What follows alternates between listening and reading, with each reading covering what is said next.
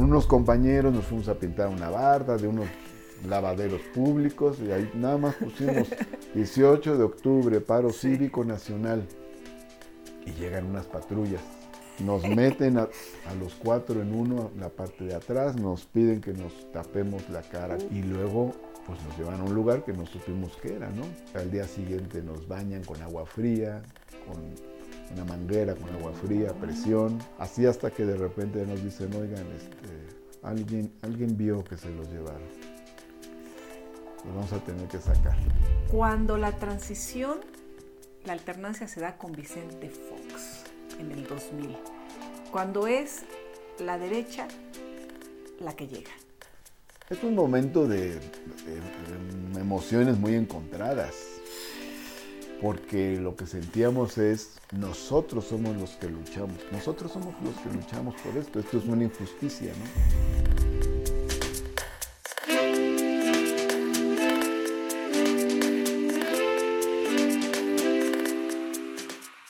El día de hoy nos acompaña un hombre que, pues, siendo un adulto joven, ha tenido una trayectoria política, pues es que empezó desde niño. Martí Batres, qué gusto. Gracias, Bienvenido. gracias, gracias Elisa.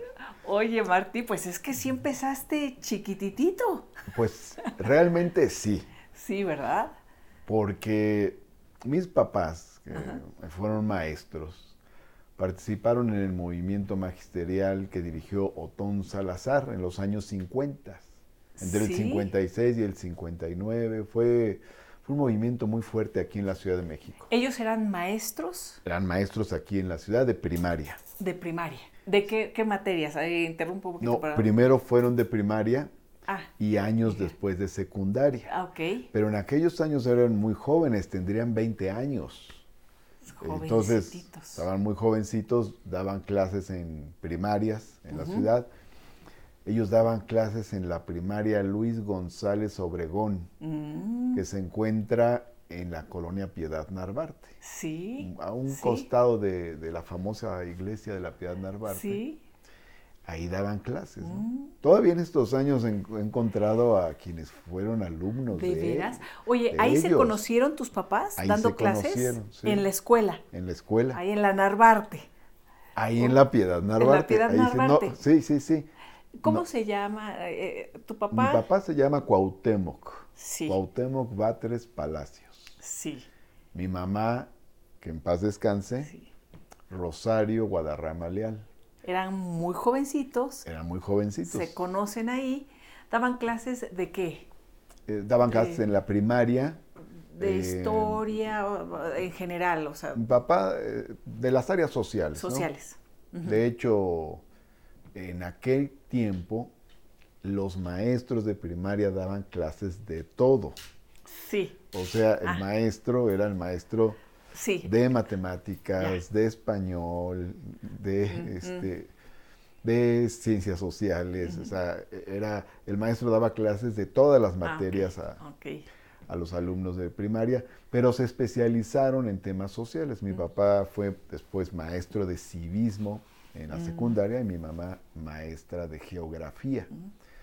Eh, estudiaron en la normal superior Ajá. para poder ser maestros de secundaria. Entonces mi papá dio, dio clases, yo me acuerdo, eh, dio clases en la secundaria 157, que está en Santa Úrsula, de civismo, dio clases en la secundaria 13, que está en, en la Portales Oriente, dio clases en la Japón, que está en Santa Cruz Mellehualco, Sí, enfrente del Panteón del Pueblo. sí.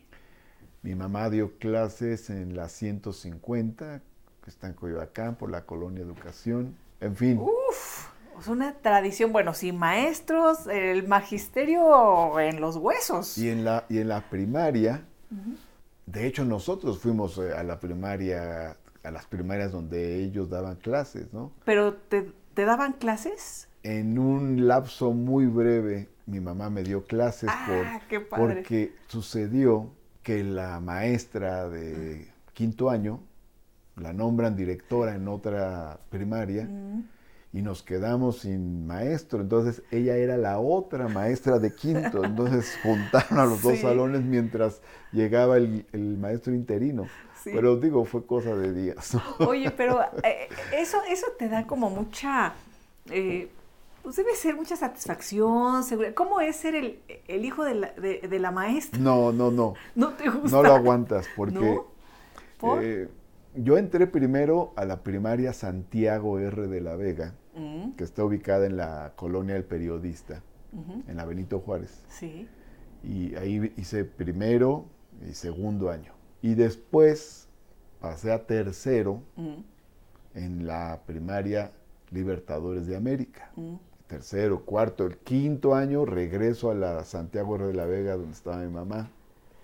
Entonces, ser hijo del maestro era, si te va bien, no tiene mérito, es hijo Ah, del maestro. claro.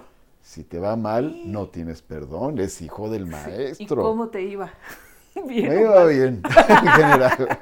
Eras buen alumno. Me gustaba ¿Sí? participar. Ah. Bueno, tenía una ventaja, que, que la, que en la casa se hablaba, mis papás hablaban de cosas que pasaban en el país, nos obligaban a ver los informes presidenciales. eran Aquellos muy primeros de septiembre, Aquellos ¿no? primeros de Mi septiembre. papá es San Informe porque nació un primero de septiembre. ¿Ah, sí? Entonces era de su cumpleaños, veíamos el informe presidencial, ¿no? Era San Informe. Bueno, ¿te acuerdas Sí. que eran unos informes Uf. kilométricos? Entonces Kilométricos. poníamos la tele, que era blanco y negro, Ajá. y alrededor de la tele todos. Y luego teníamos que tomar nota porque nos preguntaba mi papá. De Me acuerdo de algún informe. A ver, ¿qué fue lo más importante que dijo el presidente? Em, eh, que se va a crear la Universidad Pedagógica Nacional. Ah, Muy bien. muy bien. O sea, Buena conducta. pero en la, en la primaria, luego la maestra preguntaba, ¿vieron el informe? Y nadie veía el informe, Y tú ¿no? sí. Yo levantaba mi manita. Oye, es que eran ¿Y qué dijo? No, pues van a crear la Universidad Pedagógica Nacional. Ah, muy bien, ¿eh? Muy bien. No, pues fueron tus profesores, tus ejemplos a seguir. Eran ¿no? nuestros maestros. Claro. Eran nuestros maestros en casa. Claro. De hecho, ellos nos enseñaron a, a leer y a escribir Mucho antes de que. muy pequeñitos, ¿De ¿no? Oye, y, este. a, a los, como a los cuatro años ya nos estaban enseñando a leer y escribir. Y entramos al- a los cinco años. Yo entré a los cinco años a, la, a primero de primaria. Sí, muy chiquitos, muy pequeños. muy pequeños y ya adelantados.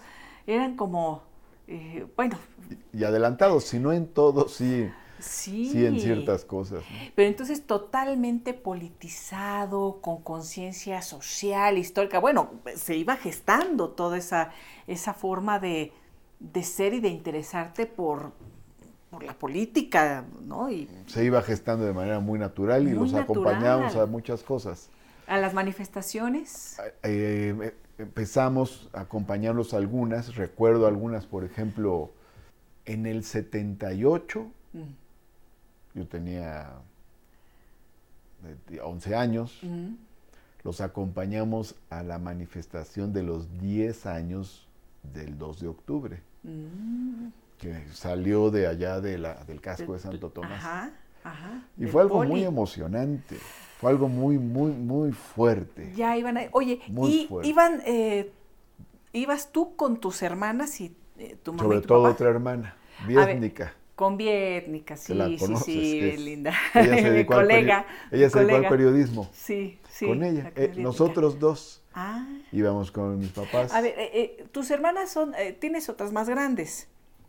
Eh, ¿Cómo, cómo? Bueno, Tú eres que... el segundo. Ah, no, no, no. Voy a no, caer en una chiquito. indiscreción que no le va a gustar a Vietnica. A ver. Pero ella es la más grande. de ¿Vietnica es la nosotros. más grande? Sí, aunque parezca la más chica. De veras, o sea, es que se ve muy joven. No, es tragaños Ah, a morir. Ah. sí, Es es, una linda, tragaño. lindísima Vietnica, excelente. Entonces, Bien. ella, luego sigo yo, Ajá, luego sigue Lenia, Lenia, luego Valentina, Valentina, sí. Valentina Valia se llama, y luego Valia. Olinamir. A ver, vamos, vamos por partes. Vietnica por Vietnam, por Vietnam. ¿de veras? ¿sí? Cuando, cuando nace ella, ella nace en el 66. Más indiscreción, más- que- querida amiga, si eres súper tragaños. No, Eh, eh, Está la ofensiva norteamericana en Vietnam, a todo lo que da, y entonces mis papás deciden ponerle Vietnica en honor a Vietnam. A Vietnam. Oye, tus papás qué bárbaros. Bueno, ya a todo le daban significado. Qué, increíble.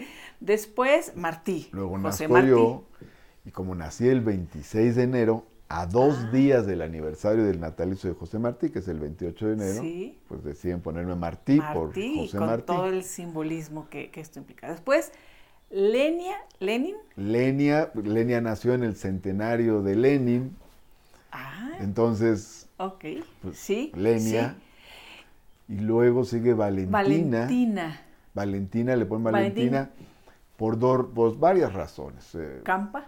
Por, una es por Valentín Campa, que cuando nace ella Valentín está saliendo de la cárcel después ah. de años de ser preso político, un preso político muy emblemático. Sí. Pero en esos tiempos también estaba llegando al espacio la primera mujer astronauta, ah. Valentina Tereshkova. Entonces, también por ella y también por Valentina, la de la Revolución Mexicana. Valentina, que además precioso nombre, ¿no? Bueno, y... Y Olinamir. Olinamir. Olinamir, que se compone de yo Sabía, o sea, yo me imaginaba los cuatro uh, primeros nombres, el por qué, pero Olinamir. Son dos raíces. Olin es movimiento. Sí. Como Olin Yolistli. Olin, ajá. Olin, movimiento en agua, ¿no? Como Olin Yolistli, como Nahui, Nahui Olin. ¿Te acuerdas de Nahui Olin? Sí. Este, que quiere decir el cuarto movimiento. Entonces, eh, Olin es movimiento y Mir es paz en mm, ruso. Qué bonito. Entonces era movimiento de paz. Su ah, nombre es movimiento de paz. Qué lindo, qué lindo. Oye, y este... Entonces, pues, yo creo que mis papás le daban muchas vueltas a los nombres, no, no. No, no, no, no, no, dejaban Era todo un ejercicio de investigación y de, deliberación entre ellos. Oye, y en casa, por ejemplo, con toda esta, esta cultura permeando, ¿cómo eran los debates? ¿Siempre estaban de acuerdo o, o no siempre, siempre? Y se armaban ahí los debates candentes. Siempre hasta que crecimos, hasta que em, empezamos en la adolescencia. Ah, ahí cada quien empezó a tener sus, ideas lo que decían, Lo que decían mis papás, lo que decían papá, lo que decía mamá, era una verdad absoluta. Ajá, O sea, para nosotros eran las personas que más sabían en el mundo y que tenían respuesta para todo. Y que casi sí, casi sí. Lo era para nuestra edad, para las preguntas que nos hacíamos. Ellos respondían todo, así de que era nuestra admiración, veneración total y eran nuestros maestros, ¿no? Sí. Maestros de vida y no solo nuestros padres. Cuando empezamos en la adolescencia, y empezamos a tener nuestras propias experiencias, empezamos a tener debates con ellos.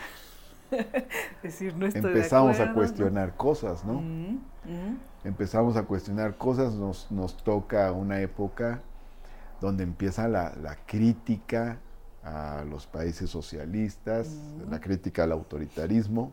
sí, sí, que empieza a desmoronarse a de los en los hechos, muchas cosas, ¿no? Eh, empiezan a cuestionarse Empiezan los, los, gobiernos autoritarios y las dictaduras. La izquierda misma se, empieza a cuestionar, ¿no? El mm. sistema de partido único, cosas así. Y claro que todo eso formaba parte de un viejo universo que era... Incuestionable. Incuestionable en otra época. Y empezamos a tener nuestros debates. Mm. Mi mamá eh, eh, entonces contribuyó a los debates también porque entró a la Universidad Pedagógica Nacional, mm. y hablando de esta, ya, habíamos hablado de los informes de ella, entra a la Universidad Pedagógica Nacional y, entonces empieza a tener todo un cuestionamiento sobre la educación mm.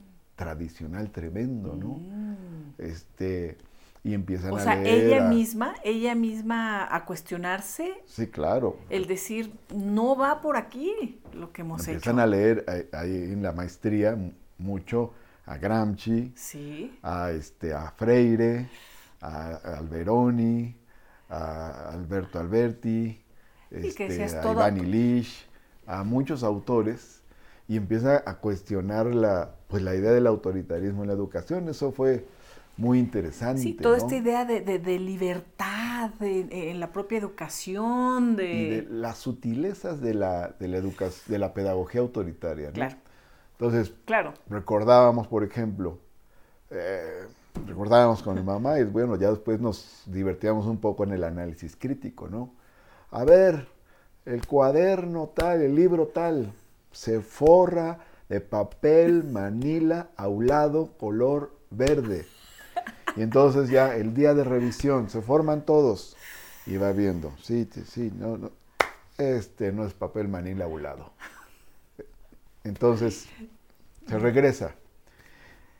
Esas cosas que parecían tan simples. Claro. O sea. Pues era una estructura totalmente vertical. La, la, importancia de las formas. Así es. Hasta el último detalle. ¿Qué importaba que fuera papel manila verde o amarillo, aulado o no aulado?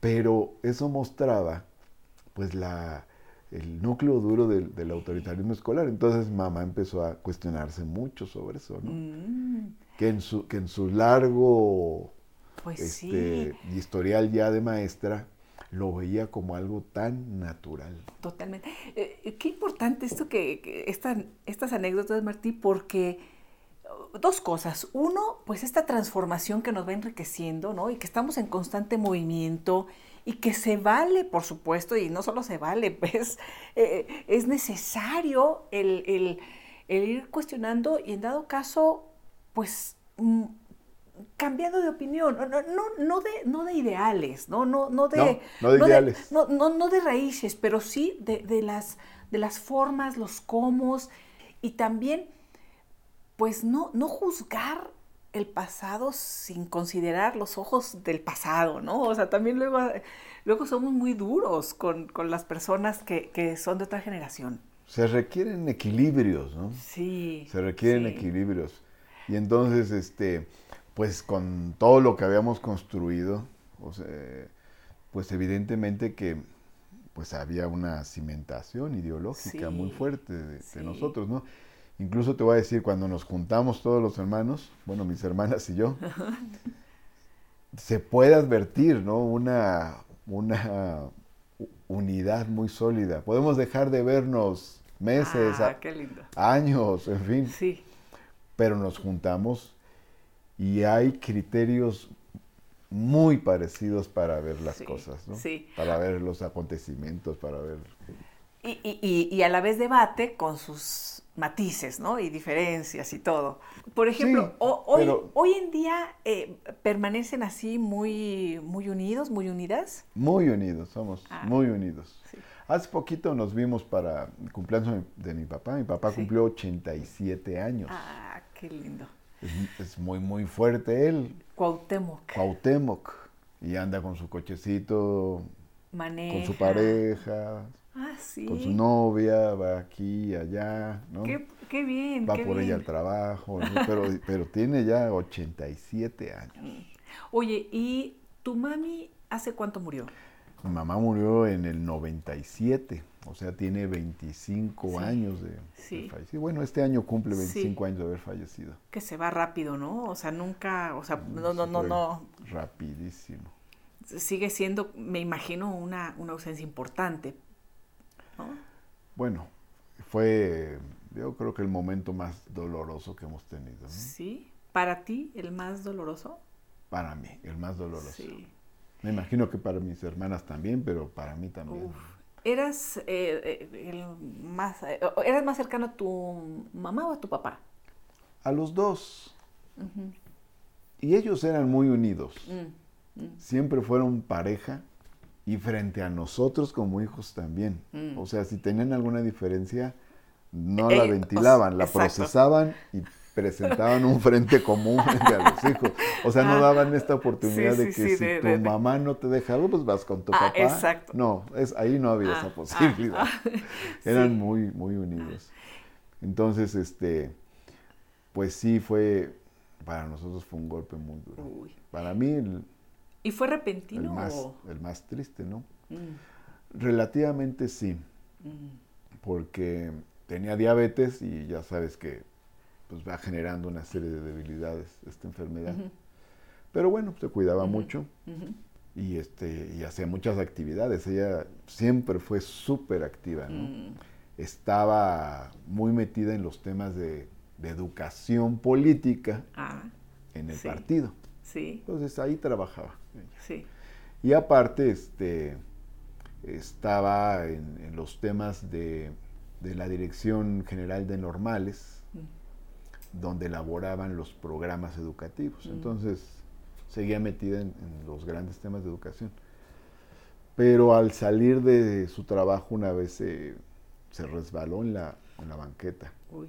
y se pegó en la cadera, se fracturó. Mm. Y ya después de ahí ya, ya no se, ya no se recuperó. Se fue complicando el tema. Se fue complicando, se fue complicando. Bueno, sí, pasan los años y, y pues bueno, se- hay que aprender a vivir también con, con ellas, con la pérdida y, y- y el recuerdo, ¿no? Por supuesto. Sí, nos afectó mucho, ¿no? Mm. Nos afectó mucho, lloramos mucho el- cuando, cuando falleció. Pues fue después de semanas, de, Sí, semanas de, de meses incluso, de- entre septiembre y noviembre de aquel año del 97. Mm, mm. Y de todas maneras, este, como si hubiera sido repentino, ¿no? sí, Te decía hace ratito que acompañamos a mis papás a la marcha aquella de los 10 años de, De- del, 2, dos- del 2 de octubre, en 78, y fue algo, fue algo muy fuerte, ¿no? Mm, Eh, lleno de emociones, mm, y no hay algo que te penetre más que las emociones, ¿no? mm. Entonces, este, fue un acontecimiento que nos influyó mucho. Tú ya sabías, o sea, a tus 11 años estabas Sí. consciente de lo que había pasado en No, el sí, 68. eh, desde O sea, antes en, ah, En la, este, recuerdo que alguna vez en la primaria, en sexto año, el maestro tocó el tema, ¿no? mm, Bueno, te decía que en la primaria estuve o donde daba clases mi mamá o donde daba clases mi Sí. papá, pero cuando entré a sexto les pedí que no, yo dije, En ya otro no, no lugar. quiero ir a la primaria con ustedes, quiero ir a la primaria que está aquí, a la vuelta de la casa había una primaria a una sí. cuadra y media, sí. que era la Jonás Eduard Salk. mm. Entonces quiero ir ahí el último año. Sí, sí, ya fue un año súper feliz. Por cierto, académicamente también muy Te fructífero. fue, te fue mejor. Sí, me fue mejor. Sí. Y el maestro era muy interesante porque era un maestro muy crítico del gobierno en aquellos años que no, Ah, no era común, no era un maestro de izquierda, era un maestro este, más eh, tradicional, mm, pero sí era un maestro como que criticaba mucho al gobierno desde un punto de vista ético. mm. Entonces alguna vez salió el tema Ah, y ya traíamos nosotros la información de que el, el gobierno había masacrado a los estudiantes el 2 de octubre del Sí. 68. sí. Lo cual es muy interesante porque esa es una eh, verdad que se transmitió generacionalmente Mm. y, de boca en boca. Eso no salió en los medios. No, en los medios salió. Los- No, los- no salió, fue la versión oficial en los absoluta. medios salió que los estudiantes habían provocado la violencia, en fin. Totalmente. Pero cómo estaba esto tan impregnado, o sea, a pesar de, de esa, de, de- de ese gran bloqueo que Sí. duró décadas, duró tres décadas, Sí. la gente sabía lo que había pasado, ¿no? Entonces sí, ya desde la primaria, digamos, Ajá. habíamos oído esto y de voz de un protagonista, mi papá. Él estuvo Él estuvo el 2 de octubre ahí, en la plaza de, de las, Mm. ¿De las Tres culturas. Culturas? Mi mamá no, porque estaba embarazada Ah, de, de una de mis hermanas. Ella estaba Ah. embarazada de, de, de Lenia. de Lenia. Y entonces pues, se quedó en la casa, pero mi papá fue a la, Mm. a la manifestación, pues nos cuenta, ¿no? nos, nos- nos contaba. Iba con otro maestro y empieza todo el zipizape, ¿no? La balacera, Oh. todo. Entonces van y se refugian abajo de unas escaleras que estaba todo oscuro. Y ahí están horas, horas, horas mientras está la balacera. Entonces cuando acaba todo, ya no hay ruido, ya no hay nada, pues ya salen, se arriesgan y se vamos a, pues aquí nos van a encontrar, ¿no? Entonces salen y ya le dicen a un soldado, eh, somos maestros.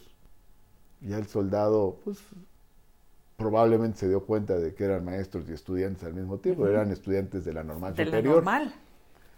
Entonces les dice, váyanse, váyanse rápido. Entonces corrió con una suerte inmensa. Y tu pero mamá vivieron el ya sabía que estaba pasando eso. No, bueno. Se sabía, o sea, eh, que, se sabía por, por la radio lo que estaba pasando, que, ¿no? Bueno, que hasta ahí. Pues qué tensión tendría, ¿no?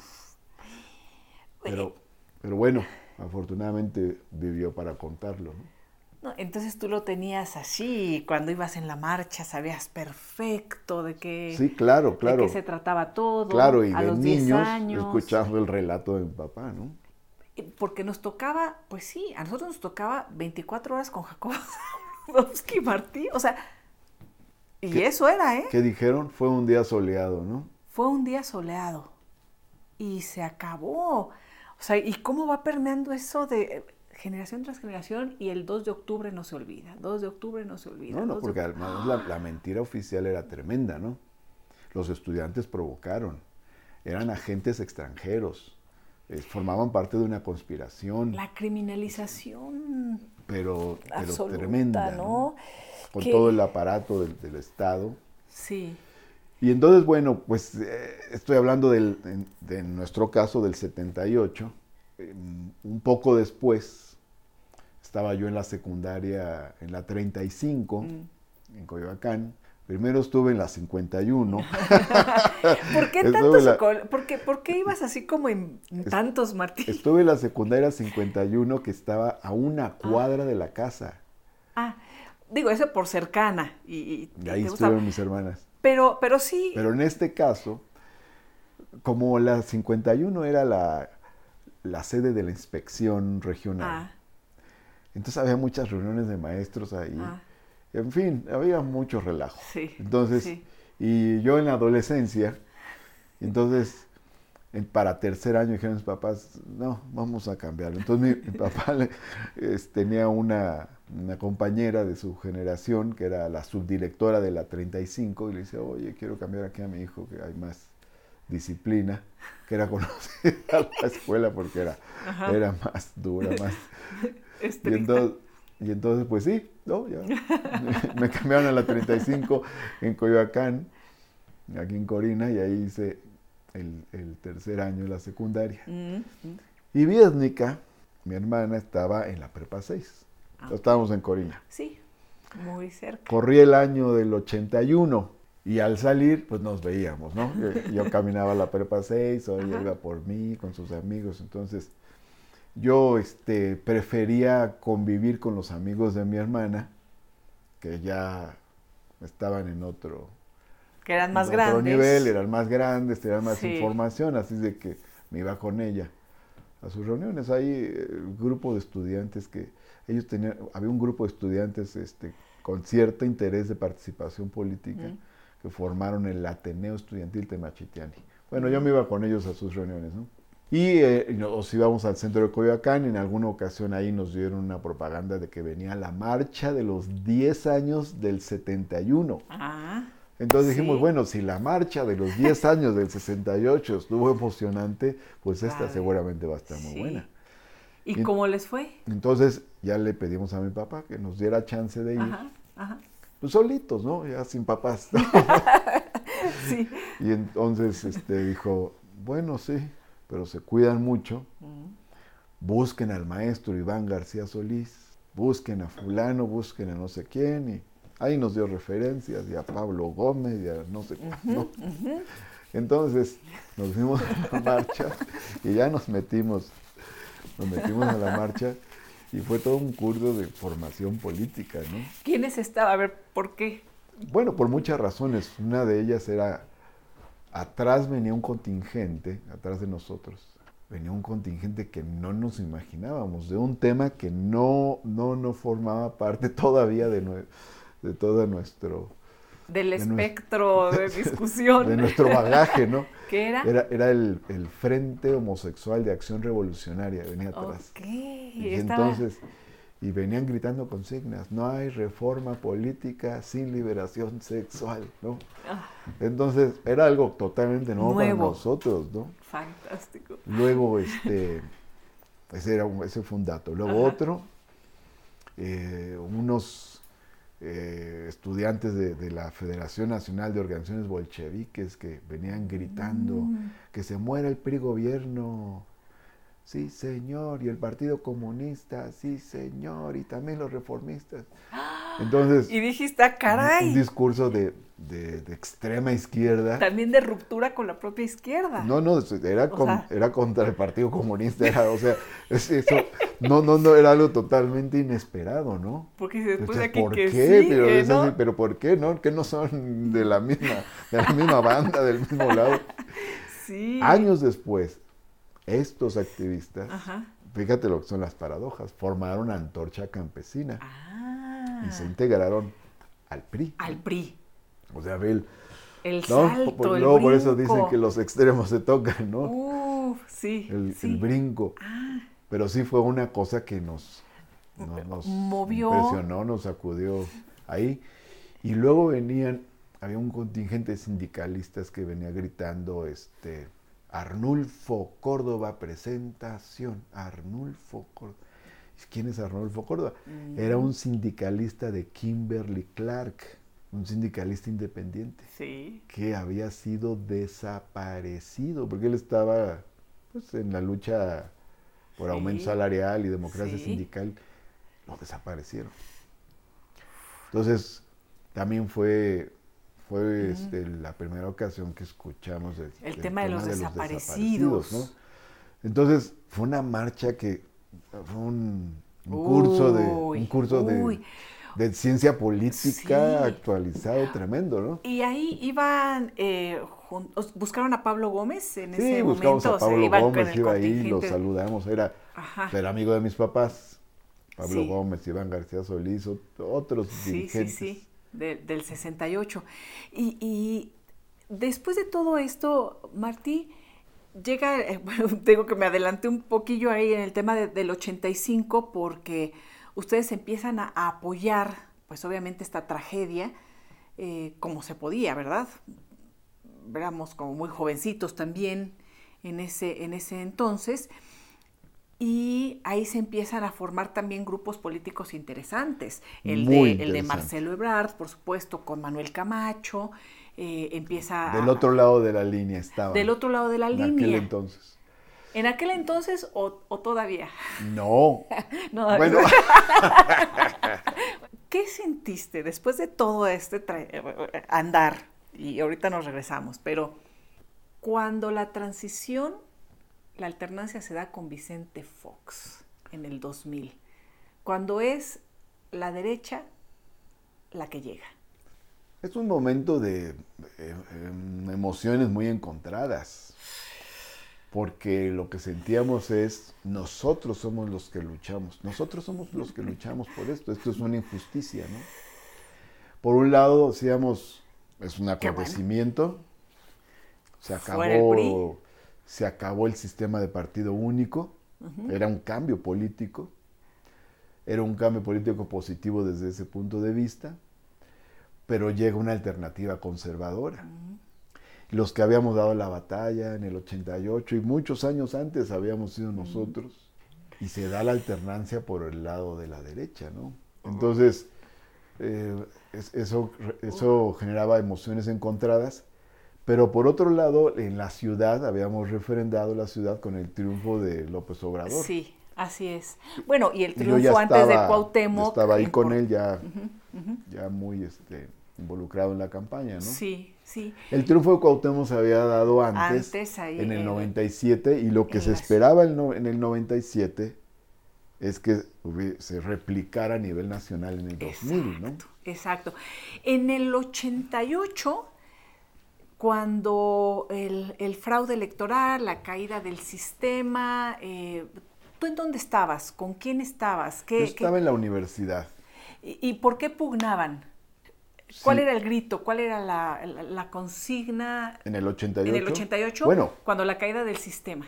En el 88 eh, hay dos cosas que se encuentran muy importantes, dos temas. Uno es el cuestionamiento a la antidemocracia del régimen. O sea, porque finalmente la batalla de Cuauhtémoc Cárdenas y Porfirio Muñoz Ledo y Figenia Martínez era eh, en una batalla democrática en el sentido de que demandaban elegir democráticamente al candidato del PRI. Así es. Pero al mismo tiempo cuestionaban el nuevo modelo económico, el modelo neoliberal. Entonces se encontraban en ese movimiento dos aristas muy importantes, la arista democrática y la arista social o popular. Eh, eso hizo que fuera un movimiento pues muy atractivo que llamaba la atención. No fue fácil al principio, ah. porque finalmente eran figuras del PRI. venían del PRI, claro. Venían del PRI y nosotros del, del antipriismo, ¿no? no Cuando digo nosotros no me refiero solo a mí y mi familia, sino muchísima gente que participábamos en la izquierda. Sí. Pero se podía ver que venía una contradicción. Yo escribí un artículo en el 1 más 1, mm. porque empecé a escribir en el 1 más 1 cuando tenía 18 años de edad. Yo tenía 19 en el 86, que ya tenía unos meses. Eh, en marzo del 86 nace la corriente democrática del PRI. Así es. Y ya, tenía meses, entonces yo escribí un artículo después sobre ese fenómeno, ¿no? Mm. Y ahí comento que digo, esta, ¿qué va a pasar con esta corriente democrática del PRI? Si son auténticos, romperán con el PRI. Si no, el PRI los reabsorberá. Y, Te adelantaste. y solo habrán servido para legitimar al sistema eh, vendiendo la idea de que podía renovarse. Entonces... Uy, qué interesante. Sí, sí, y luego rompen. Tengo ese artículo, ¿no? De hecho, se, lo, se lo, mandé a Porfirio hace, ah, hace unas semanas, hace unos meses. Rompen y dices, ¿es legítimo? Nos sumamos. Rompen la situación. Ahí es en donde tú te vinculas, bueno, ¿conoces a, Porfirio y a Cuauhtémoc o ya los conocías desde no, antes? directamente no los conozco, entonces ya los conocí hasta años después directamente, ah, ¿no? Pero yo estoy en, un movimiento estudiantil en la UNAM en aquel entonces, que es el CEU. El CEU. Entonces estoy participando en el CEU. Cuando surge el movimiento del 88, yo estoy por ah. entrar a la facultad de Derecho. Entonces, el movimiento primero cuestiona a, a, Cuauhtémoc. Ah, ah. Y luego... El CEU lo cuestiona y después se suma. Y después llega a esta conclusión que te digo, ¿no? Ah. Va llegando a la conclusión de que en efecto es una ruptura real. Mm. Y, es un momento en el que el movimiento ve la posibilidad de fortalecer una de las grandes banderas, que es la de la educación pública. Entonces el movimiento, no como CEU, porque el CEU era pues, más amplio, pero se forma un, equipo, pero pues es el movimiento que invita a Cuauhtémoc mm. a Ciudad Universitaria. Es un momento también de una gran sacudida. ¿Por qué? Porque el antecedente en la memoria histórica más reciente de un líder político que haya ido a Ciudad Universitaria fue el de Echeverría. El represor, bueno, el represor. Cuando recibe la famosa pedrada. La pedrada, exacto. Ahí es donde tú conoces a, Claudia. Yo conozco a Claudia en el, a, en a Carlos Simas. A Imanol Ordorica. A Imanol. Eh, Imanol sigue ahí, Ordorica sigue, ¿verdad? Bueno, y se enfrentan a estas políticas y esta reforma que estaba planteando Carpizo. Que es parte de la etapa neoliberal. Con el, con el paso de los años, volteas y dices, ¿no hubiera requerido a lo mejor sí una sacudida y un cambio la universidad? Pero no y se ha anquilosado? Pero no ah. ese. Mm. Lo que pasa es que el cambio que planteaba Carpizo era un cambio de ajuste restrictivo. Mm. Era un cambio que iba a ser a la universidad más elitista, mm. socialmente hablando. E, e, era un cambio que planteaba eh, medidas que estaban muy acorde a las políticas neoliberales. No era algo que surgiera de la comunidad. Mm. O sea, lo que plantea es, va a costar más entrar a la universidad mm. y va a ser más difícil que entres. Eh, plantea entonces una serie de medidas para dificultar el acceso y y plantea además la elevación del conjunto de los cobros que se realizaban en la universidad. Ahora, la universidad se va, se va como se va como enquistando de todos modos, ¿no, Martí? Y al final del día, al pasar de los años, de las décadas, se vuelve también una manera, eh, eh, se vuelve un espacio muy complicado para que tantos y tantos estudiantes puedan entrar, Pero puedan el integrarse CEU tiene y se van. Una, gran este, virtud. Mm. Bueno, tiene, tiene varias, pero el CEU es una construcción política muy Mm. interesante. Para empezar, pues estamos hablando de jóvenes, ¿no? Mm. O sea, no estamos hablando de dirigentes políticos de años, Sí. décadas, sino de Sí. jóvenes, pero van construyendo esa generación, bueno, van, vamos, Ajá. esta generación va a construir una serie de cosas interesantísimas. Emulando a los estudiantes del 68, exigen diálogo público. Mm. Las autoridades acceden al diálogo público después de una serie de forcejeos, movilizaciones, y se instala el diálogo público en el auditorio eh, Che Guevara, Justo Sierra, Sí. y además se transmite por radio UNAM y la, el debate es muy profundo, los estudiantes ganan el debate, ganan el debate de la gratuidad, ganan el debate jurídico, ganan el debate histórico, este, realmente arrinconan a las autoridades universitarias y lo que se muestra ahí es que lo que está anquilosado es la autoridad. La autoridad tiene Sí. viejos formulismos y los estudiantes del CEU traen un discurso eh, nuevo, Sí. diferente. El CEU reivindica la gratuidad de Mm. la educación Mm. Superior pública, Sí. porque se consideraba hasta antes que pues, gratuita la educación pública, pero la básica. Sí, sí. Y además propone un congreso, un congreso, Mm. o sea, un espacio democrático, donde ahí sí debatamos la Mm, reforma que mm. la UNAM sí necesitaba. Ahora, de ahí salen muchas cosas del, del- del Congreso Universitario, Mm. Muchas cosas que se han venido incluso aplicando, la diversificación de formas de titulación, o sea, Sí. hasta entonces la tesis era la única forma de titulación. A partir del Congreso Universitario se empieza... se empieza a diversificar.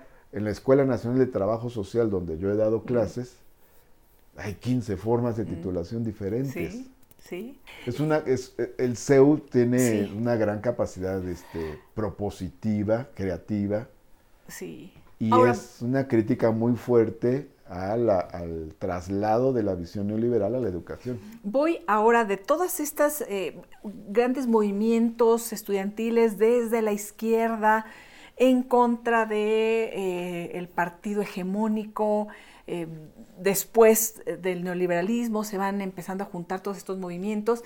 Me voy a adelantar otra vez un, al día de hoy y después podemos ir venir, pero es que es muy importante lo que me dices, Martí, porque ahora Morena vuelve a aglutinar todo. Yo no veo oposición fuera de Morena. Yo veo que las oposiciones se están gestando dentro. Y dentro de esa oposición hay muchos personajes que vienen del PRI y que vienen de toda... de- de- hablábamos este, de- del 85 con eh, Manuel Camacho, con Marcelo, desde el otro lado, desde el gobierno, opuesto a ti. Ahora, pues como uno de los eh, posibles candidatos a la presidencia de la República, está, vemos también a Claudia Sheinbaum, este grupo del CEU, es decir, empieza otra vez este, este sumar de un gran partido, ¿y cómo lo ves ahí? Si tuvieras que escribir un artículo como el que escribiste en el 88, ahora con lo que va a pasar en Morena, ¿qué dirías? Ya lo he escrito. Ah, caray, pásamelo. De hecho, Perdón, escribí, un, escribí un ensayo que se llama La identidad política de Morena. Es un Ah. librito, es un libro breve. Ajá. E- Ese me lo pidieron, me lo pidió un editorial. Y entonces explico lo que es Morena. Bueno, Morena tiene mucho que ver con esto que comentábamos del 88 y este encuentro que, que estoy platicando como en micro, ¿no? Sí. O sea, como un- la izquierda estudiantil que es tan ter- tremendamente crítica, Sí. eh, siempre muy combativa, va a coincidir con personajes que vienen, que tienen unos meses que se acaban de salir del PRI. Este, ¿Cómo sucede esto? Sí. Porque hay, hay una convergencia en dos grandes puntos. Uno es hay que echar atrás la política neoliberal porque está, está polarizando, está eh, aumentando la desigualdad, está empobreciendo. Y dos, hay que democratizar al país. Pero eso es Morena. Morena representa esas dos cosas. La idea de una democracia cada vez más amplia sí. y el cuestionamiento al neoliberalismo. Ahora, y dentro de esas, con, eh, dentro de, ese, eh, de esos dos grandes puntos de convergencia, pues cabe muchísima gente. Hay en Morena, hay toda una serie de vertientes que se formaron en la oposición y hay también muchos que eran el ala izquierda del PRI. Así es. Y las dos vertientes han confluido en, Morena y se, se compenetran. Eh, simplifico de alguna manera porque pues es todavía más complejo. Cuando hablamos de oposición, hay quienes se formaron en partidos de izquierda de oposición y hay quienes se formaron en movimientos sociales. Sin duda. Pero ¿qué va a pasar ahora ahí? Porque digo, también simplificando mucho las cosas, se dice los puros y los no puros de Morena. Tú estás dentro de los puros. los que vienen de la izquierda desde aquel entonces. Ah, digo, para, quienes nos están escuchando, viendo, pues tiene que ver con eso. Tú nunca fuiste parte del gobierno, del PRI, de todas estas estructuras que ahora también las vemos en Morena. Y a su vez, en algún momento se fueron integrando. Entonces ahí vemos a los puros en donde estarías tú, está Claudia, a los no puros donde estaría Marcelo, eh, Monreal, más o menos así o cómo? ¿Cómo podemos ir entendiendo? Es más complejo el asunto, ¿no? Hay muchos grupos, ¿no? No se puede mm, encerrar en, una, en un estereotipo a, los personajes. O sea, eh, hay quienes, eh, por ejemplo, eh, en algún momento de la historia formaron parte del ala izquierda del PRI y, y sin embargo, este, su actuar muchas veces es más consecuente que otros que se formaron en la izquierda, ¿no? Sí, como quien, ejemplar. Tú eres periodista y conoces muchos, conoces muchos casos, pero, pero te digo, no se, no se pueden este, generar estereotipos así tan tajantes. ¿Tú cómo la llevas con, con Marcelo? Eh, lo pregunto porque fuiste muy crítico cuando él eh, saluda a, a Calderón, ¿no? Por ahí este... Pues se dice que fue parte de, esta ruptura que tuviste ya en, eh, en su estructura de, gobierno. ¿Fue así o eh, sí? Actualmente nos llevamos bien. Actualmente bien. Y en aquel momento fue... fue no quisiera yo profundizar en eso para no generar más ruptura. malos entendidos. sí. Pero este, no, fue un momento en que yo critiqué a Calderón, ¿no? un ah. momento en que yo este, recordé lo que significaba Calderón, que, que no había llegado a, la presidencia con el voto libre de los mexicanos, mm. ¿no? Pero este... Es que no, no se habían encontrado y en aquel momento se, sí, sí, lo, lo reconoce, digamos, ¿no? Eh, Marcelo Ebrard al acercarse a saludar. Y entonces tú, tú decías, no, por ahí no va. Pues más que nada, más que nada yo recordaba que representaba Calderón. Si ahora seguimos recordando lo que representa. Entonces imagínate, en aquel entonces estaba más fresco, pues él, eh, él, ahora sí que estaba en los pinos, ¿no? Pero eso, eso te hace perder la chamba. Tú conoces esa historia. Pero este, eh, yo dije lo que pensaba. Sí, que dije, Lo, dije lo que pensaba. Yo dije lo que este, sentía que tenía que decir. Y no fue contra el jefe de gobierno, no fue mm. contra Marcelo, en realidad fue recordando lo que significaba Calderón. Me parecía que era algo obligado porque eh, nos había arrebatado, como eh, nos había arrebatado la, la, la victoria y este y creo que es muy importante la, la, memoria sobre eso. ¿Cómo, ¿Cómo, viviste esas horas de, de, cambio? ¿Te acuerdas que iba llegando el PREP? Iba, uf, qué, qué momento tan... No, bueno, estábamos nosotros... 2006. Eh, ¿Te refieres tú al 2006? Sí, sí, cuando pues meses antes todo mundo daba por hecho, o la mayoría dábamos por hecho que iba a ganar Andrés Manuel López Obrador, la presidencia de la República. Eh, ahí cuenta, hay anécdotas que él cuenta que... ¿Andrés Manuel? Andrés Manuel, en uno de los libros eh, donde relata esos acontecimientos, cuenta que el día anterior a las elecciones estaba cenando con, Juan Ramón, con, con Slim, sí. con Juan Ramón de la Fuente, con Carlos Slim, daban, daban por, hecho. que se ganaría. Y, este, y es que de hecho se ganó. Oye. O sea, para, reafirmarlo, las elecciones del 2006 las ganó Andrés Manuel López Obrador, ¿no? Oye, yo me acuerdo. Calderón fue impuesto. ¿Qué cosa? ¿Cómo, cómo fue además. contra la voluntad del pueblo, ¿no? Yo por eso en, en, todo momento pienso que era, era importante mantener la memoria sobre eso, ¿no? La memoria es muy importante, para que no se repitan ciertos acontecimientos. Hay una frase que yo recordé en aquel entonces de Milán Kundera, ¿no? Ah. La lucha de la memoria contra el olvido es la lucha de la libertad contra el poder. Mm. Entonces, qué bonito. Sí, es una gran, es una gran frase de Kundera. ¿Lloraste? ¿Eh? ¿Cuándo has llorado? ¿Cuándo, o sea, en cuestiones políticas, ¿eh? No, no, ya después nos No, no cuestiones políticas nunca. Pero cuando murió mi mamá sí lloré mucho. Ah. Pero en cuestiones políticas no, no. ¿No? No, uno no puede tener este... O sea, en, en, pues estas... un, dolor. ¿Qué cosa? O sea, no es así de, de llanto, de ya íbamos a ganar y no, bueno. Fíjate que, bueno, nuestra generación es este, o sea, la experiencia nuestra es de resistencia, es de lucha, es de adversidad. Eh, es decir, no, no veíamos, ni yo ni otros, las cosas desde una perspectiva del, del poder. Sí. Aunque ya teníamos responsabilidades políticas entonces. Oye, eh, Martí, y ahora, por ejemplo, ya en el poder, ¿cómo se vive eso?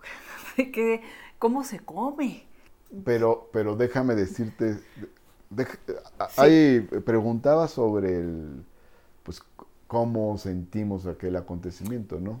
El 2006. Siempre, siempre desconfiamos. O sea, traíamos, vamos a ganar, eh, ¿se respetará? Mm. O, se, ¿O se repetirá lo del 88? Mm. ¿Vamos a ganar o se repetirá lo del 88? Entonces, y, los años anteriores, todos nuestros años fueron, fueron muy difíciles. Pero cuando comienza el gobierno de Miguel de la Madrid, mm. empiezan las medidas neoliberales, recorte al gasto social, la caída del salario, o sea, es un, es un shock. Mm. El año del 83 mm. es un shock. Y surgen diversos frentes y organizaciones de, lucha contra las políticas neoliberales. Y yo ahí participo, ¿no? En el 83 tengo 16 años. Entre las acciones que se convocan está el paro cívico nacional mm. del 18 de octubre de 1983. Mm. Con unos compañeros nos fuimos a pintar una barda de unos lavaderos públicos y ahí nada más pusimos 18 de octubre, paro cívico nacional. Y llegan unas patrullas patrullas de esas de seguridad pública. Nos detienen, nos suben a las patrullas, nos golpean. Yo dije, pues esto ya había pasado, esto, esto se supone que esto ya no debía ocurrir, ya había pasado la Era reforma que policía del Distrito Federal. Policía del, Distrito Federal de entonces, así es. Mm. Y entonces dijimos, este, yo pensaba, pues no, no esperábamos que eso sucediera. Afortunadamente todavía había inercias que, se utilizaban, pues ahora sí que por cosas del, pasado, entonces un chavo se quedó cuidando en una esquina que no pasara ah. nada, ¿no? Pero, ¿y los golpearon en dónde? ¿En las patrullas? En las patrullas. Nos golpean en las patrullas y las patrullas más adelante nos llevan, somos cuatro. ¿Qué pensaste ahí ya? No, pues nos preocupamos muchísimo. Y más adelante nos entregan a unos agentes y en unas este, en unos coches, unos vehículos de esos este, tipo lancha, ¿te acuerdas de aquellos Galaxy, LTD? Los Galaxy LTD que eran gigantescos, que traían los judiciales o los agentes. Batimóvil. Nos meten a, a los cuatro en uno, en la parte de atrás, nos piden que nos tapemos la cara con la con, la, con nuestra camiseta y luego pues nos llevan a un lugar que no supimos qué era, ¿no? Pensando históricamente, yo pensaba en dos posibilidades. Una es que nos hayan llevado a la Dirección Federal de Seguridad, que estaba por el Monumento a la Revolución, sí. y la otra a Tlaxcuaque. Es, es muy posible que fuera esta última, ya conociendo un poco más, pues porque estamos en un lugar completamente oscuro. Ahí nos, ahí nos, nos tuvieron 24 horas, ¿no? Nos Y, y Ahí, ahí pasamos la noche secuestrados, o sea, desaparecidos. ¿Estabas en alguna celda o en No, alguna...? en, un, en un cuarto nos meten, nos vendan la cabeza. ¿Era como una casa de seguridad? O- No, no. Una- Se abre un portón, o sea, cuando llegamos en el, Sí, sí. en el coche LTD, Sí. se abre un portón, el coche baja, se siente que el Mm. coche baja, como si fuera de esos estacionamientos de Sótano. abajo o como si fuera un sótano. Nos bajan este, con, con la cabeza cubierta, no abran los ojos, en fin, inmediatamente nos meten a un cuarto. El cuarto no tiene ventanas, es completamente cerrado. Ahí nos vendan la cabeza, ¿no? Ahí nos tienen, ¿no? No hablen. Uno se pone a platicar y lo agarran a, Que era... a golpes o a tubazos. No, o- se oían como las mangueras estas eh, anaranjadas Ah. que se utilizaban. Sí. Estoy hablando del 83. Uy. Entonces, este, nos interrogan, nos regresan, Mm. este, en un momento dado nos, nos dan una torta de comer en la noche, al día siguiente nos bañan con agua fría, con una manguera con agua fría, presión, nos vuelven a meter al cuarto, así hasta que de repente nos dicen, oigan, este, pues alguien los está, alguien, alguien vio que se los llevaron. Los vamos a tener que sacar. Gracias a ese amigo que se quedó en la esquina. Ese amigo vio las Viendo. placas de las dos patrullas. Entonces anotó las Mm. placas de las dos patrullas que nos llevaron. Y ya no se hizo, de hecho se hizo un acto en gobernación para pedir nuestra presentación y la de otros. Mm. Y la, la de unos de Morelos, me parece. ¿Qué te dijo tu mamá? No, pues preocupadísimos. ¿no? Papá, cuando llegaste golpeado y así que... que... No me golpearon a mí Mm, en, ese, en esa ocasión, mm. pero este, pues sí fue terrorífico, ¿no? Uy.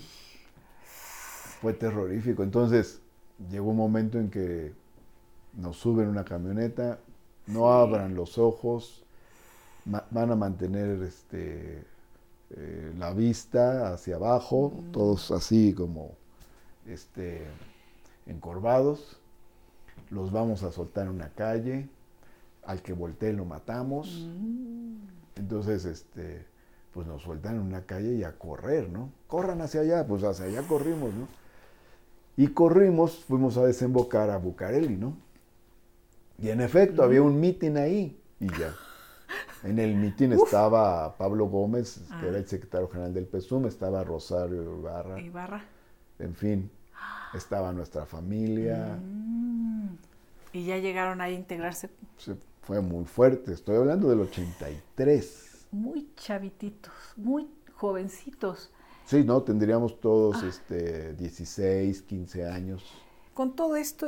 eh, Por eso te digo, Sí, pues es estábamos, resistencia. estábamos O sea, curtidos, o sea, nuestra lucha había sido siempre en la adversidad, siempre en la sí, adversidad. Sí, una, u- esta, esta pérdida de, de- de- de política en jornadas electorales o de fraudes ya no era un tema de angustia así personal, digamos, ¿no? O sea, era un tema más bien de, eh, pues de coraje y de seguir, ¿no? Sí, sí, De sí. seguir. Sí, ¿Y cómo es llegar al poder?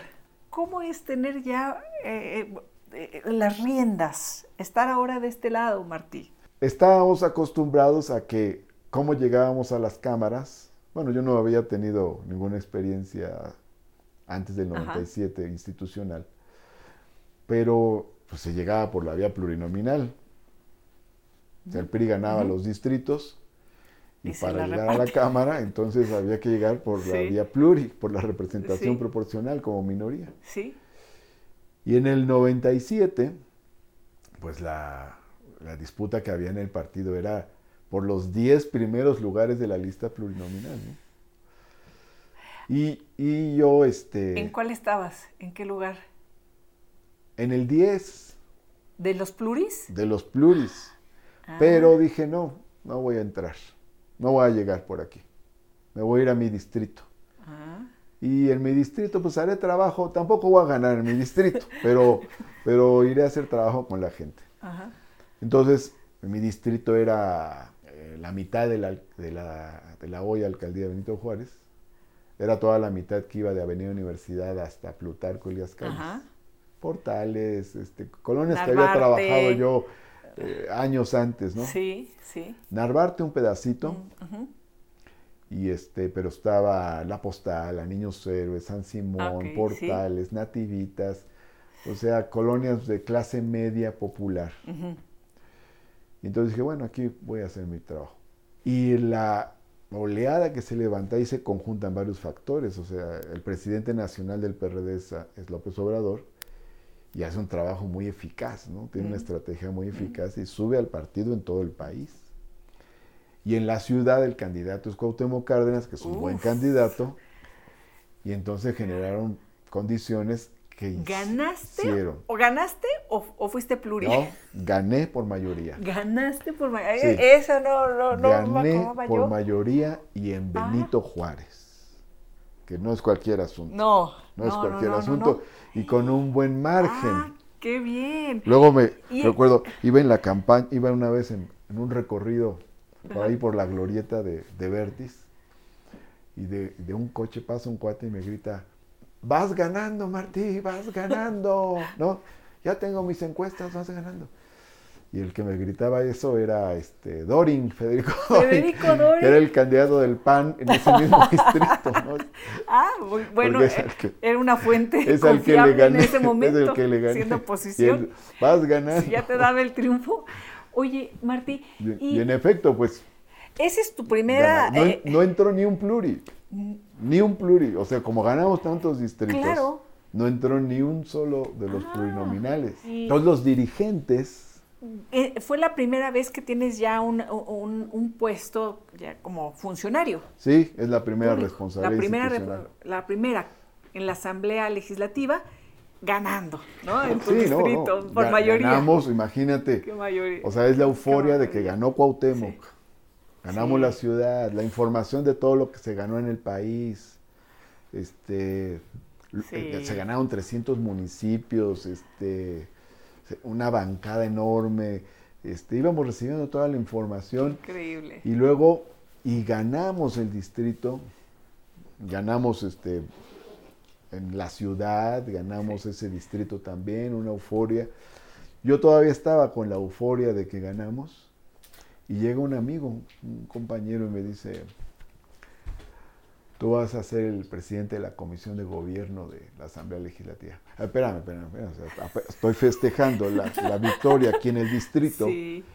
Y llega y me, y me dice eso, ¿no? ¿Por qué? Pues porque me dice, todos los dirigentes se anotaron en la lista plurinominal y ninguno. Es que era la vía fácil. llegó. Bueno, sigue siendo como la vía fácil, ¿no? Digamos, lo- los pluris. Sí. Los pluris siempre son de, de que no hago campaña, no nada. Entonces, digamos que los más fuertes se habían anotado en la lista Así porque era la rebatida. ¿Como quién estaba? A ver, ¿como quién no llegó? Ah, bueno. ¿Te acuerdas? Llegaron, ¿Tienes por ahí ahí no? estaban en la lista. ¿quiénes no el- llegaron? El, que encabezaba la lista era Jesús González Esmal, Ah, seguía René Bejarano, estaba Sí. Gilberto Enzástiga, estaba René Arce, pero él fue por doble vía Ah. y también se fue por su distrito. sí. Él sí Este, llegó por, por este, mayoría. Él llegó por mayoría, René. René Arce. Ajá. y otros. O- bueno, en Ya, fin. ya no Oye, pero, acuerdo pero, de lo- todos, pero pero René Bejarano no, no, no llegó. No, llegó, no llegó González Esmal, que era el que encabezaba la lista, estaba en Ah. el lugar número uno, Y entonces y que que era dijeron, como el, el perfilado por el ingeniero Cárdenas, ¿no? entonces, dijeron, Martí Batres, te entonces toca. llega, sí, un compañero dice, pero el mismo, en la Ah, misma noche, ¿no? Entonces Claro, eso era como su análisis, ¿no? Ujú. Ya después hubo un proceso interno y en efecto Sí. se eligió, se votó y la mayoría de los diputados Sí. votaron por mí para que fuera el coordinador del grupo parlamentario y el presidente de la comisión de gobierno de la asamblea. Esto tenía un significado adicional. Era, no solo era la primera vez que tenía yo una responsabilidad pública, ser diputado, Sí. sino al mismo tiempo dirigir al grupo de diputados y al mismo tiempo dirigir el órgano, porque era la primera mayoría del PRD en todo el país. O sea, No había, fue no había habido una mayoría. práctica ningún- express de funcionario público. Express. Práctica express. Aquí se aprende, se aprende y, y vamos. Sí, cuando terminé esos tres años me dijo una reportera, de- me dice, oye, este, fue como licenciatura, maestría y doctorado, todo junto, Todo ¿no? junto. Oye, Martí, y con todos estos años, por ejemplo, ahora eh, eh, con Claudia Sheinbaum en la jefatura de gobierno, bueno, también, obviamente, pues eh, experiencias bien interesantes ahora con eh, el triunfo de Morena, eh, después en el Senado, esta, pues, esta fricción que hubo con Ricardo Monreal, ¿no? Si- si te quedabas, si no te quedabas. Después, pues, dicen por ahí que siempre caes parado. es cierto, porque no te quedaste, pero te fue muy bien. Oye, estar como secretario de gobierno Mira, de la Ciudad de México hay, en un este, momento como este, hay dos cosas muy importantes. a ver, Una es el trabajo y otra es la posición política. ah, y una dosis de, de suerte, porque me estabas platicando También, lo de, también, fíjate, lo también de- cuenta la suerte. ¿Cómo, lo- cómo llegaste a esa primera experiencia en la Asamblea Legislativa? Caíste parado al no ser pluri, ¿no? O sea, a eso me refiero. Sí, sí, o sea, la- no, estabas, no estabas en la facilita. La, la- la mala noticia de no haber sido pluri se convirtió en una buena noticia, Exacto, ¿no? ¿no? Una paradoja. Aquí a lo mejor la mala noticia de no continuar ahí en, en el Senado, ¿no? Eh, este, Como presidente del como del Senado. presidente, se convirtió en una buena noticia. Están, o, o no, o, o más o menos. Más o menos sí. porque sí. qué Bueno, responsabilidad. de hecho, este, la mayoría de mis responsabilidades no las he planeado, ¿no? O sea, te llegan.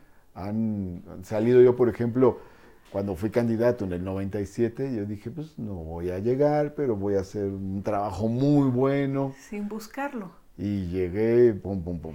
Pero a lo mejor eso te permite hacer un buen ¿no? trabajo, el no estar pensando en que tienes que ganar y andarte cuidando y no voy a decir esto, no voy a hacer lo otro, porque entonces, ¿qué tal si, si, si aquí O- desajusto sí. con estos... eh, O al revés, estar planeando y planeando y planeando algo que luego no llega, ¿no? Sí. Entonces, creo Ah. que este, tener una buena postura política Sí. y hacer un buen trabajo, pues tiene sus consecuencias.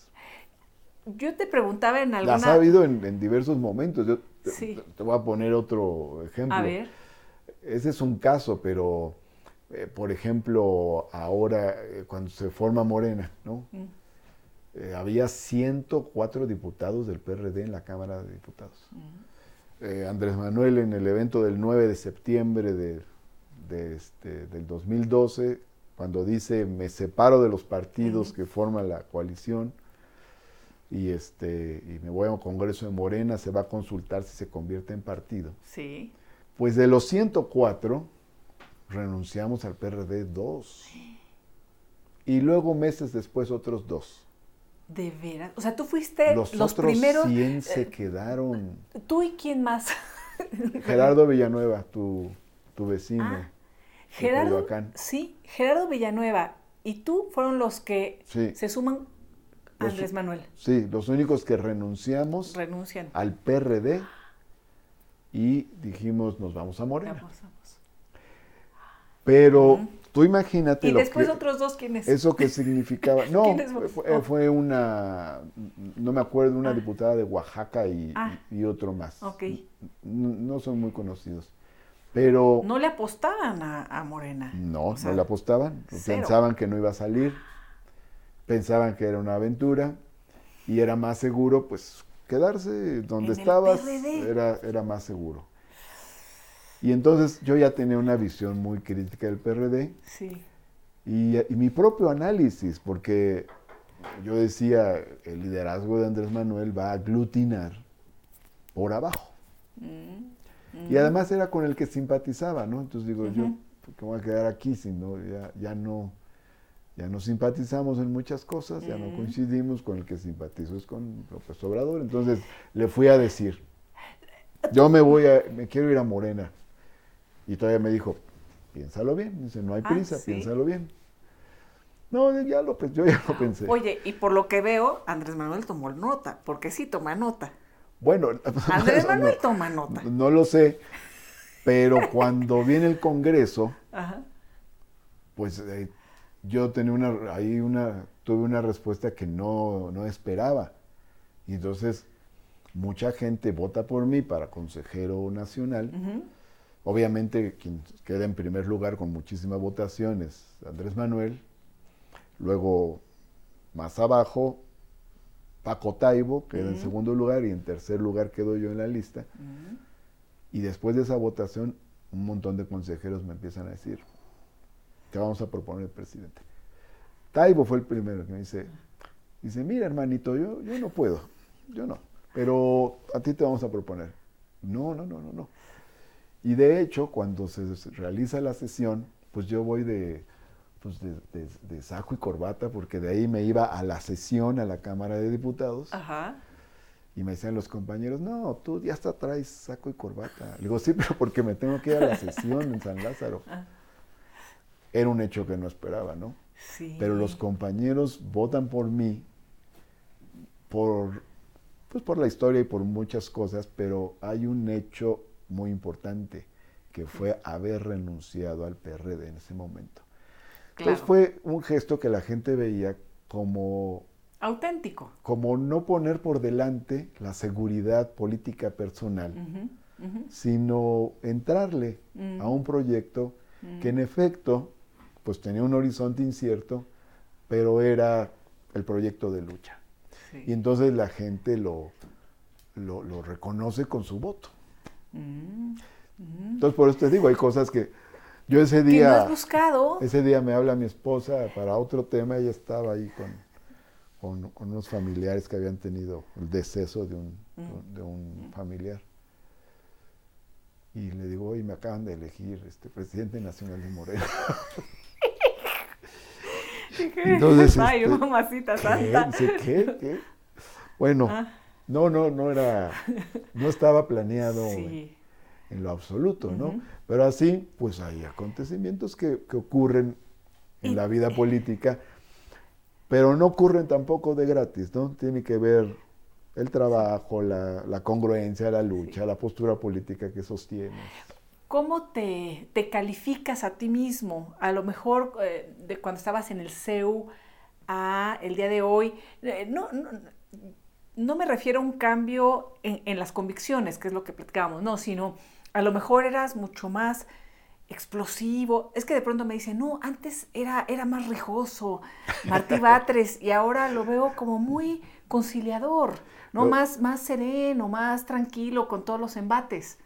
Me ¿Te ha pasado? Otra vez un, un amigo de ciertos ámbitos me dice, eso me dijo. Dijo, no, no, no, o sea, ¿cómo has cambiado? Dice, si es que eras, eras, eras tan rijoso y, y ahora te veo pues tan maduro, tan pues dialogante, tan... Y le dije, no, sigo siendo el mismo rijoso de siempre. ¿Te sientes igual? Sí. No, mira, Oh. hay una raíz, ¿no? Hay una raíz de principios que Sí. esa, esa no varía. Pero evidentemente también, pues hay, hay muchas cosas que vas incorporando en Sí. tu... En tu vida. En tu arsenal ideológico, político, en tus herramientas. Oye, ¿no? Martí, Y, y- y la, este, y la acción política Mm. exige al mismo tiempo que, que lucha, mm, pues también exige hablar, ¿no? Yo, este, a lo largo de, de muchos años, desde aquellos años que dicen que era muy rijoso, yo Sí. ya era partidario de, de- de dos cosas. Una, buscar acuerdos y otra, lograr reformas. ¿no? ¿estuviste y has estado con los zapatistas? Bueno, yo he estado en la lucha institucional, partidista, ¿no? Siempre he sido, siempre he sido un, este, ahora sí que un hombre de partido, o sea, yo milito en, partido desde que tengo 14 años. Sí. PSUM, eh, PRD, Morena, nunca he dejado de militar en partido Pero que sientas esta, esta afinidad por las causas Pero y, creo las que ellos encabezaron una gran gesta. Sí.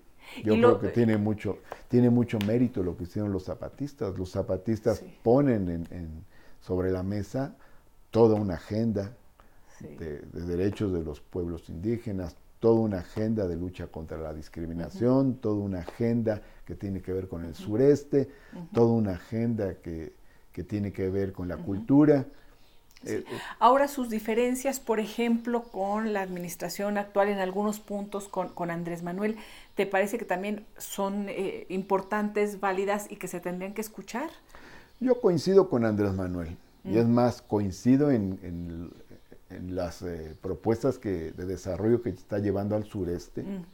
porque todos los proyectos, grandes proyectos de desarrollo son del centro para el norte, centro para el mm. norte.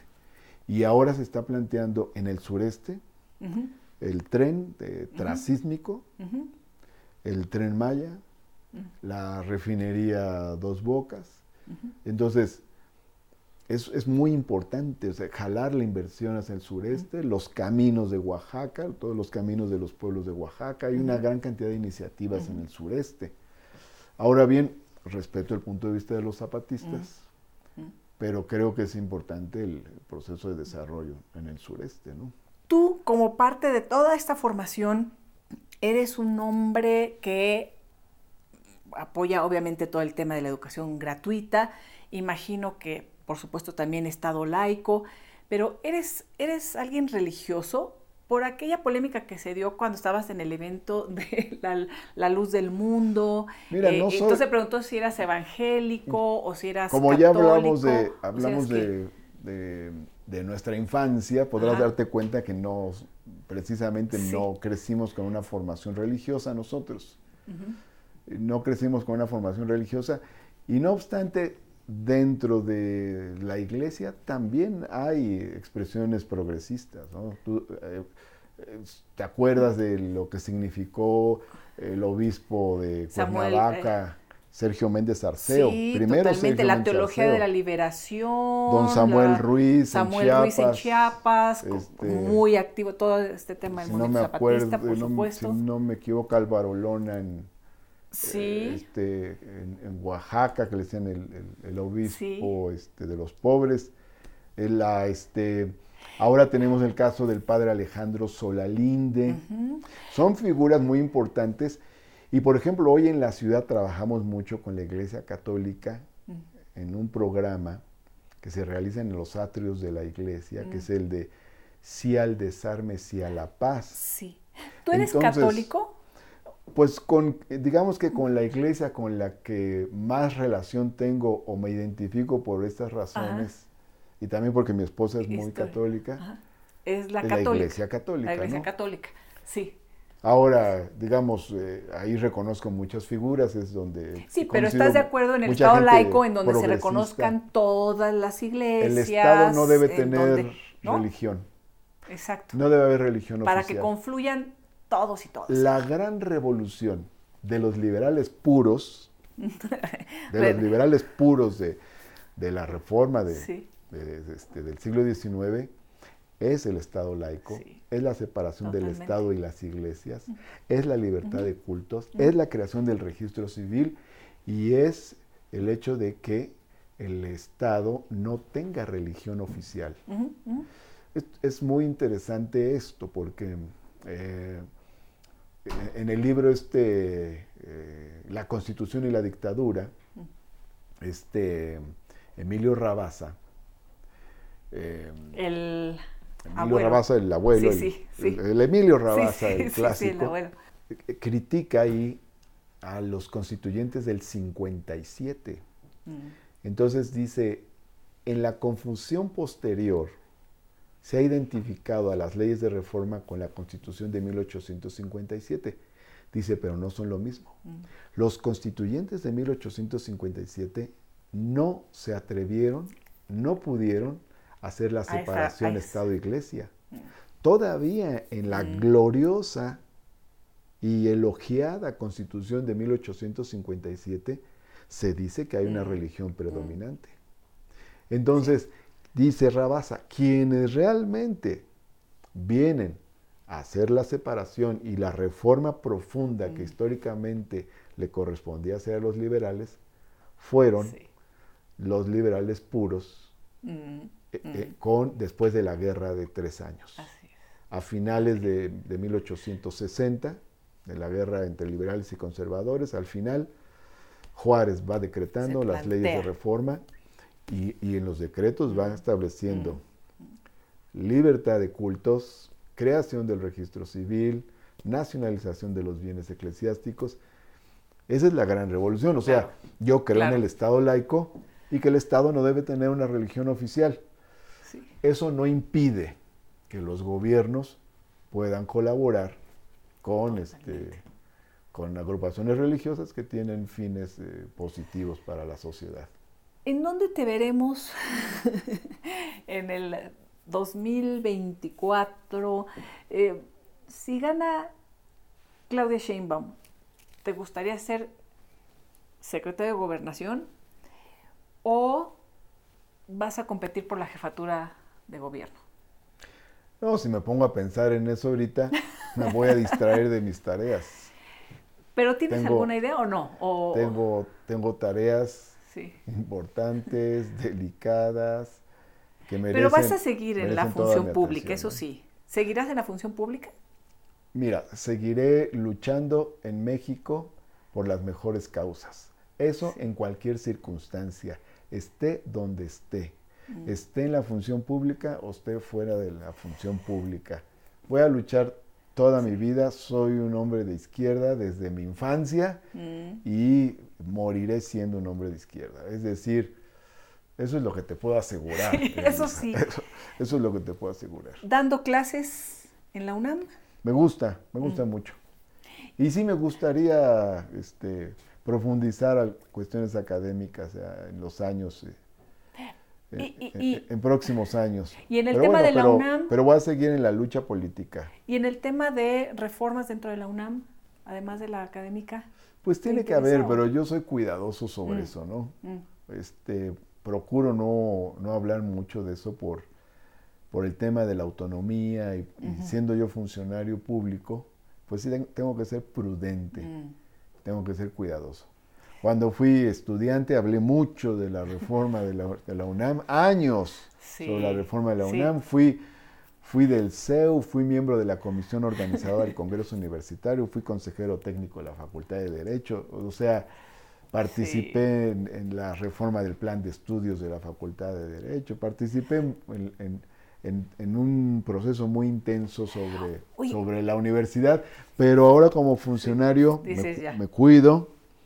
Escribí ahora un artículo hace unos días donde comentaba algún par de líneas generales. Creo que en la UNAM los estudiantes pararon el neoliberalismo en cuanto al cobro de cuotas se Mm. refiere y conquistaron Sí. la gratuidad de la educación Mm. pública superior. De no haber sido por el CEU, Mm.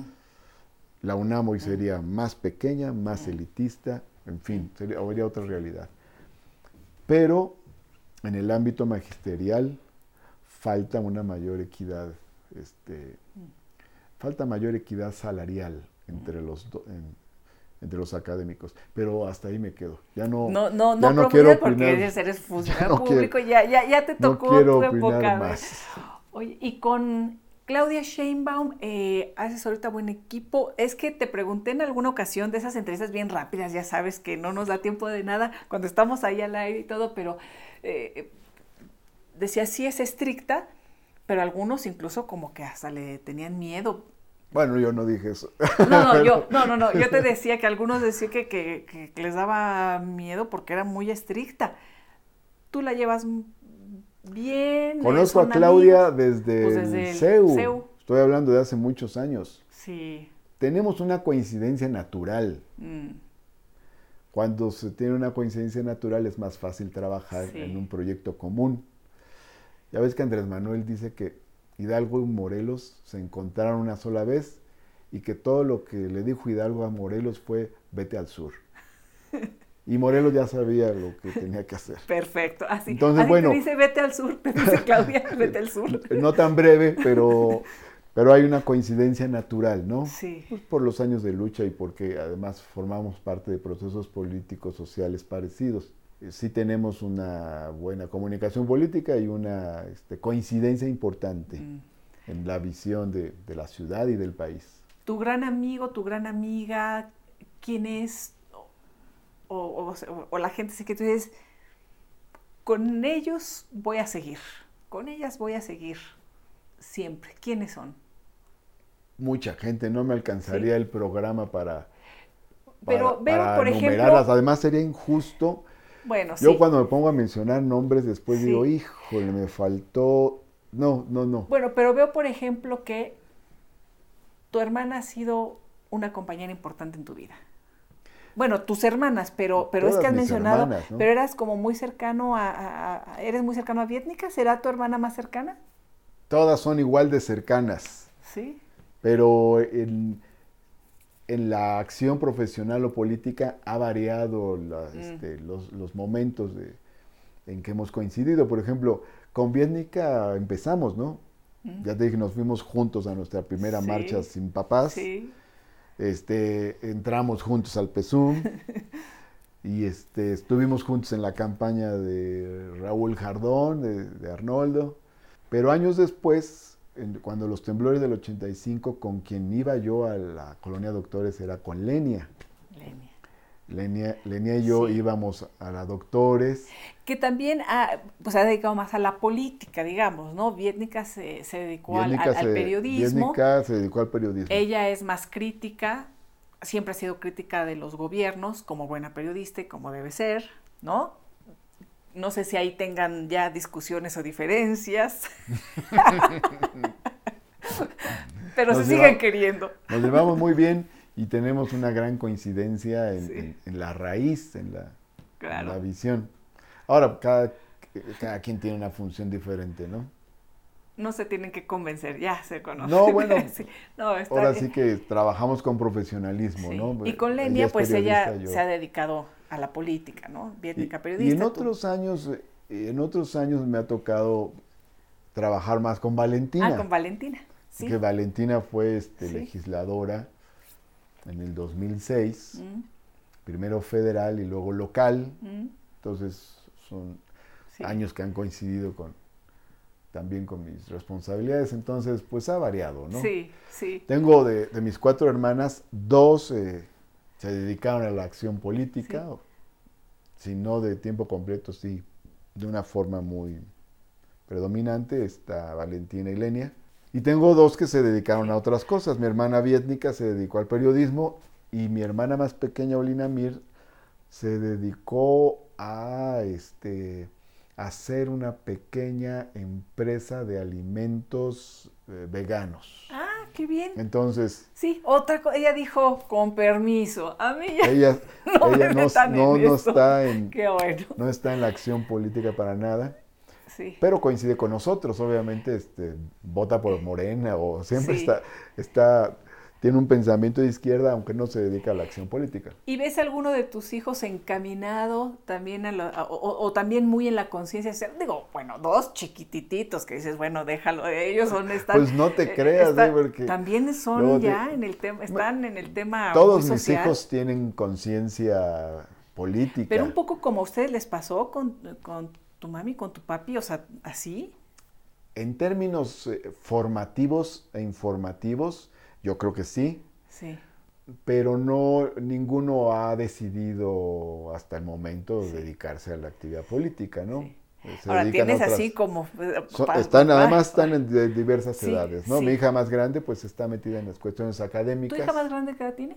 23. 23, sí y de ahí, jovencitos. Está acabando la carrera de estudios latinoamericanos y está en la cuestión propiamente académica. Luego eh, sigue una de 15, otro de 14.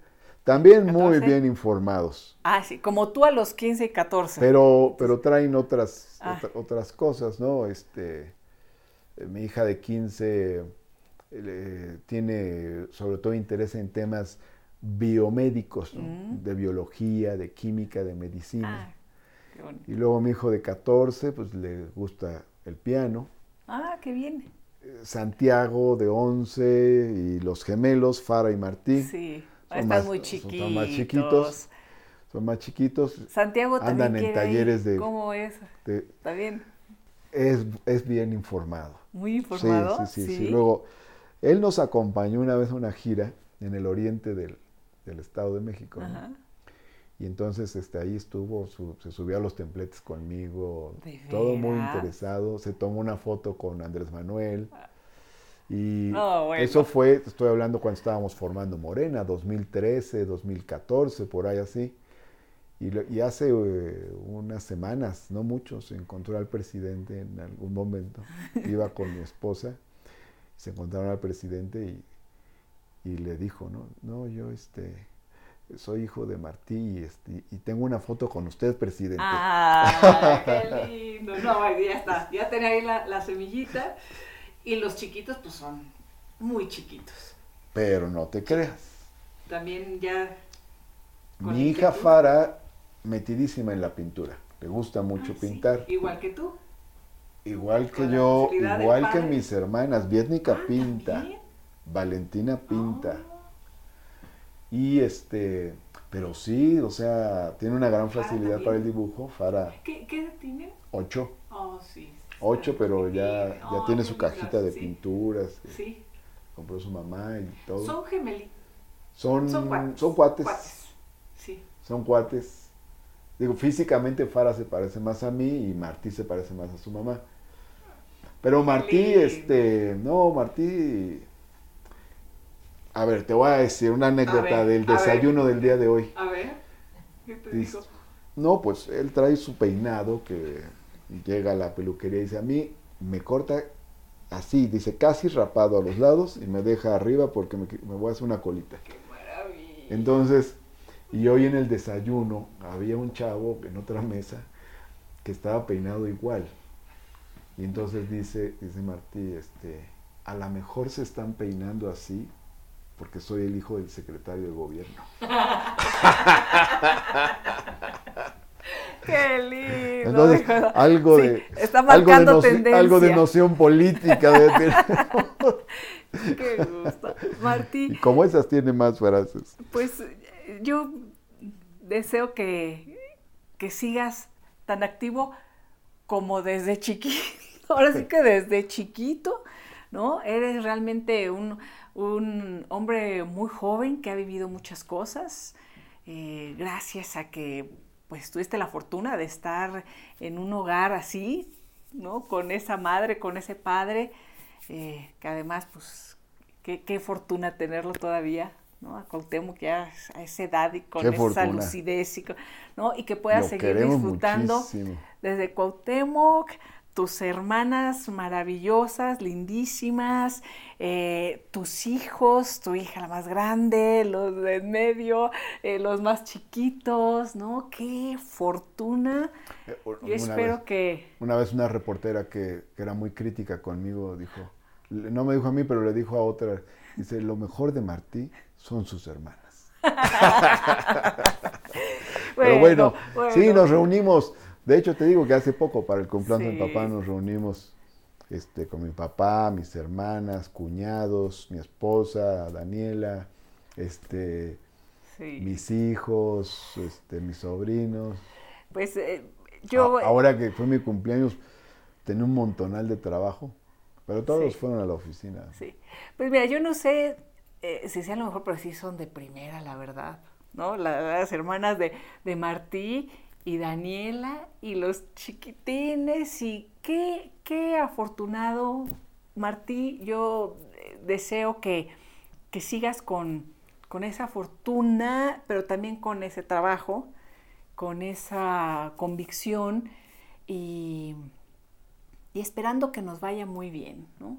A México, a este país maravilloso, muy complicado, muy golpeado muchas cosas, pero eso sería tema de, de reflexiones futuras. eh, donde hablemos ya casos de, coyunturas y temas del país, de esta ciudad que nos ha visto crecer, ¿no? Somos chile, bueno, yo chilanguísima, tú. Yo también. Chilanguísimo, ¿no? Mi esposa sabe que yo no me hallo fuera de la ciudad. No, no, no, no, no, no, es que esta ciudad es. Me dicen, tienes unos días de vacaciones, entonces tengo unos días para estar en la casa. y que, que, que, que nos vaya muy bien, que Martí, este, a los mexicanos, a las mexicanas, a a este país, eh, sí, muy, muy adolorido en muchas cosas, pero tan, tan grande, lindo. Y, yo espero que, que te vaya bien porque yo sé que vas a seguir muchos años más en estos temas, eh, desde la izquierda, eso queda claro, eh, impulsando también, pero yo creo que también desde una visión progresista, socialdemócrata, en fin. Gracias, te agradezco, Martín. Ya creo que aquí ya... Transformadora transformadora, progre. Progresista, Soy, soy de izquierda. Izquierda. Democrática, social, progresista y transformadora. Ahí nomás, y ahí se las dejamos, esperando, Martí, que podamos seguir platicando y charlando en muchas otras ocasiones. Muchas gracias, Elisa. Muchas, muchas gracias. A Elisa Lanis, gran periodista también. Gracias por acompañarnos. Aquí nos estamos viendo en, con Elisa, este nuevo proyecto que espero que nos permita seguir charlando y conociendo a las figuras detrás de estos personajes que a veces los conocemos muy en coyuntura. Pues bueno, un poquito más de Martí Batres en esta ocasión. Gracias. Gracias.